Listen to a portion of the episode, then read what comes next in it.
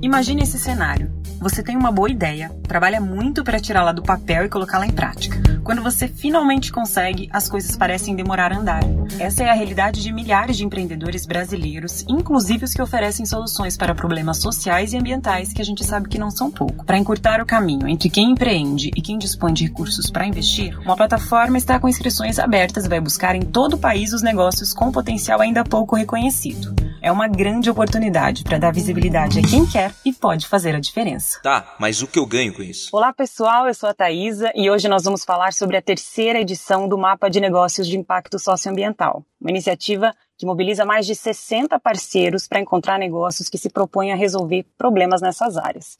A ideia é criar uma espécie de censo nacional para o mercado de investidores.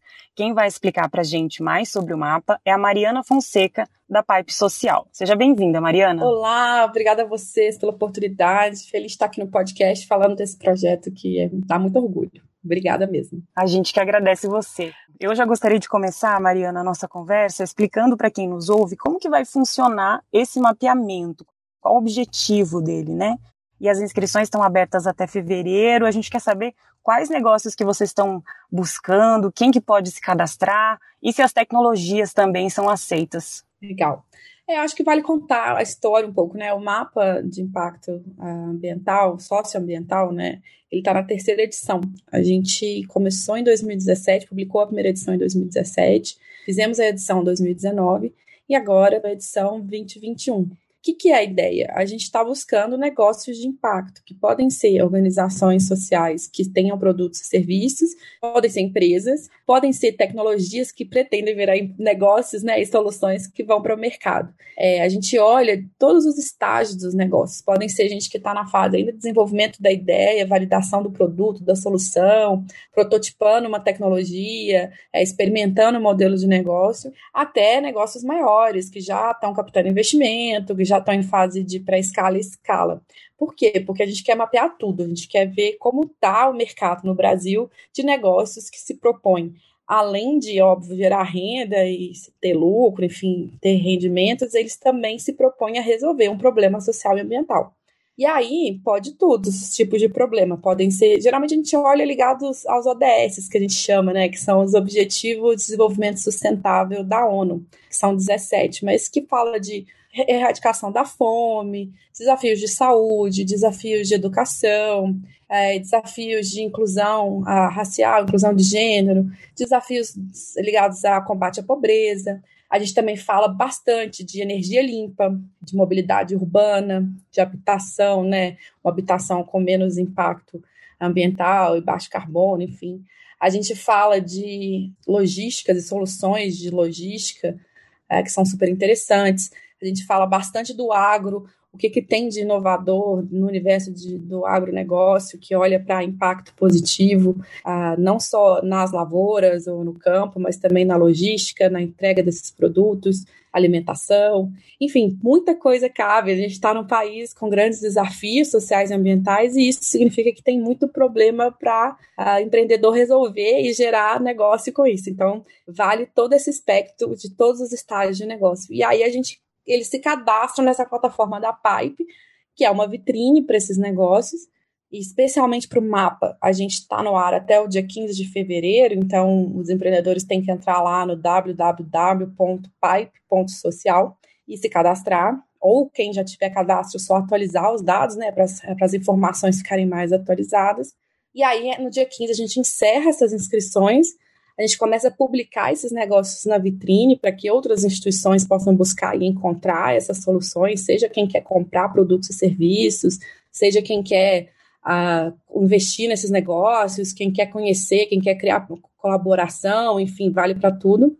Mas a gente também roda uma análise estatística desses dados e apresenta para os nossos patrocinadores essa base e também para o mercado o resultado disso, né? Como se fosse um modelo de censo, como você mencionou, a gente gera as estatísticas e publica, ó, como é que está o mercado, que tipo de ajuda eles estão precisando, que tipo de tecnologia eles desenvolvem, quais são os desafios desses empreendedores, é, quem, tá, quem são os destaques, né? Esse ano a gente vai fazer uns destaques desses negócios, enfim, é um estudo grande, super relevante para o setor. E se alguém que estiver ouvindo a gente for empreendedor nessa área, não pode deixar de cadastrar lá na base.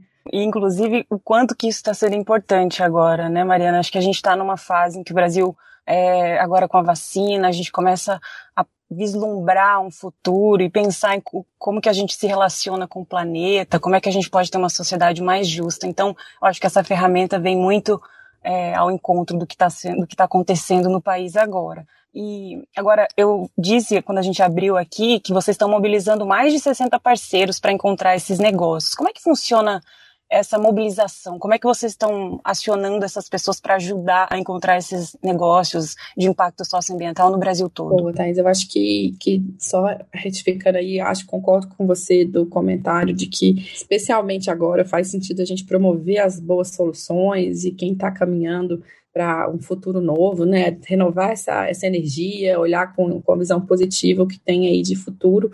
Isso eu acho que é importante para todo mundo, né? Que não está passando por esse processo difícil.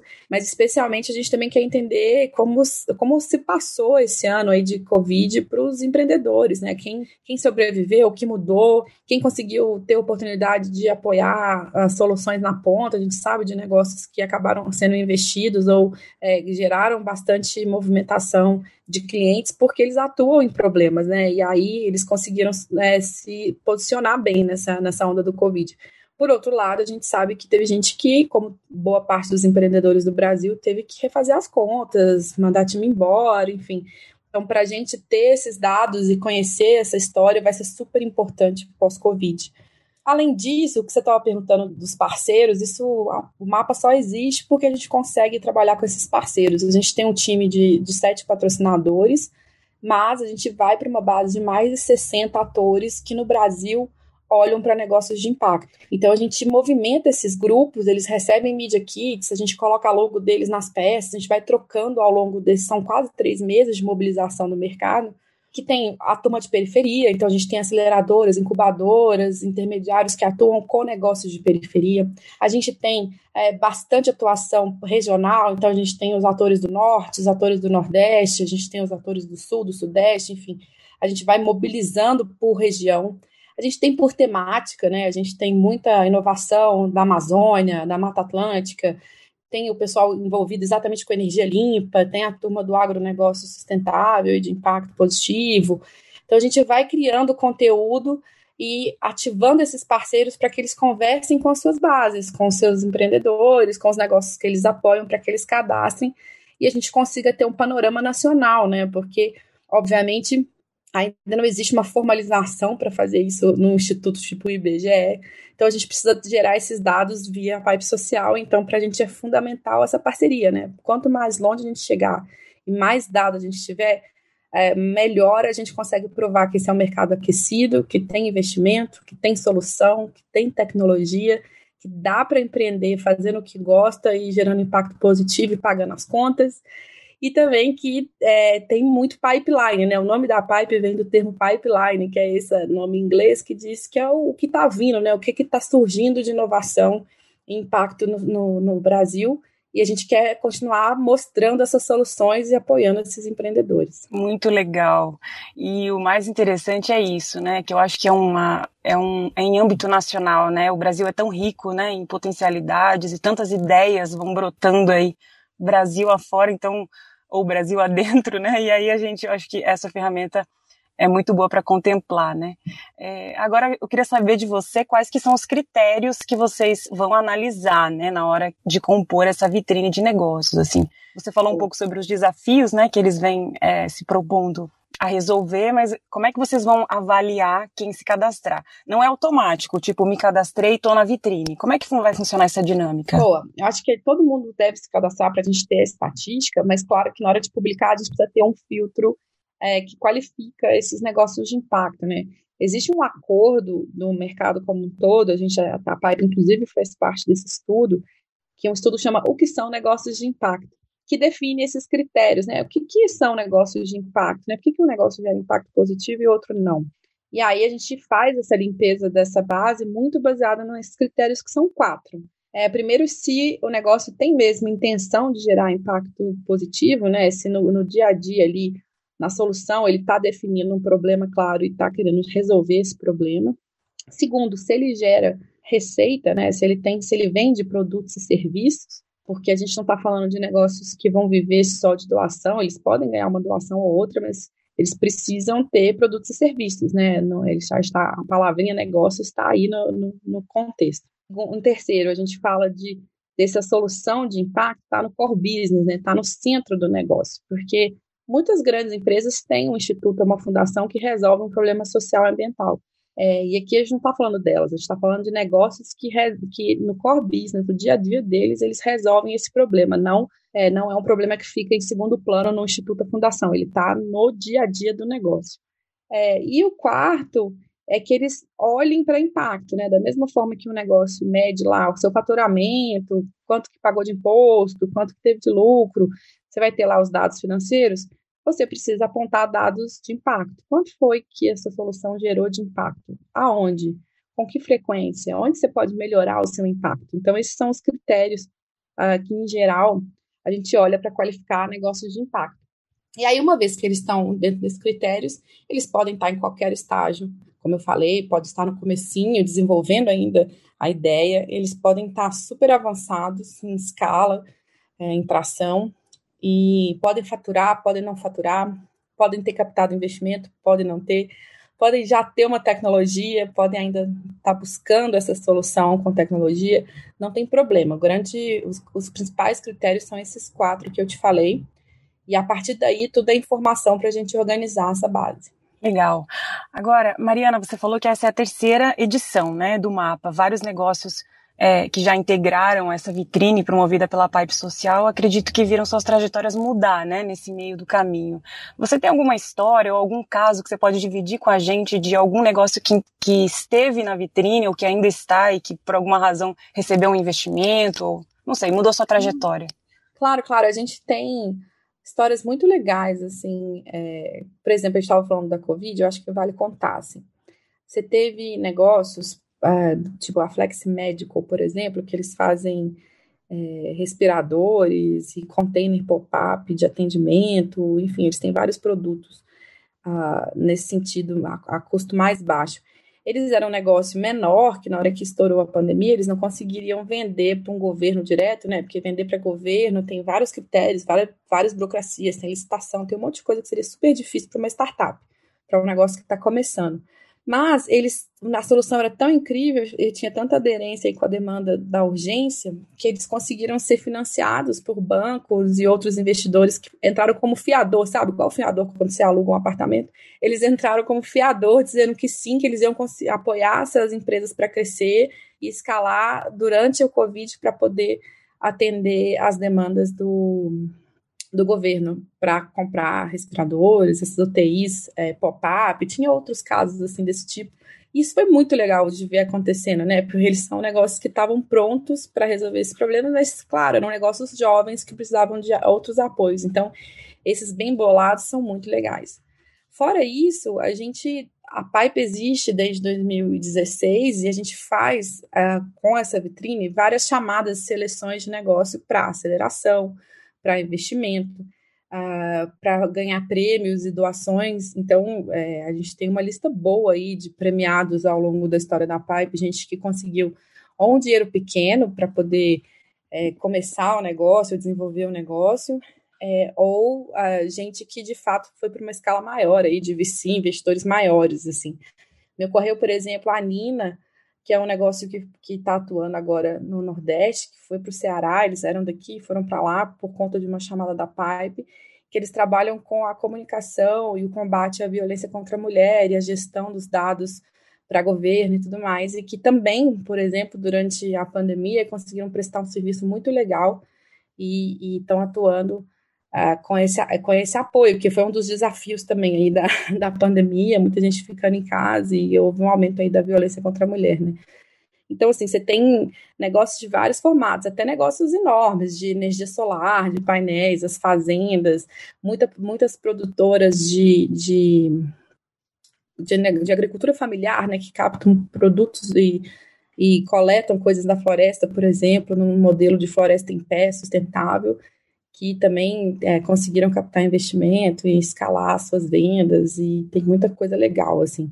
é muita diversidade, tem muito assunto bom. Lá na vitrine da Pipe eu sugiro, assim, se vocês buscarem é, os negócios por tema que interessa em vocês, ou então a gente tem uma página de chamadas encerradas que a gente apresenta os, o que houve nas chamadas e, os, e conta um pouco quais foram os finalistas de cada chamada. Então tem chamada desde negócios que estão resolvendo o problema na longevidade, apoiando pessoas acima de 60 anos, até esses negócios, como a gente comentou, de, de, de moda sustentável, ou negócios de ah, que vão trabalhar com clima. A gente tem uma lista ótima de negócios bons para o clima, que a gente fez em parceria com a Climate Ventures, enfim.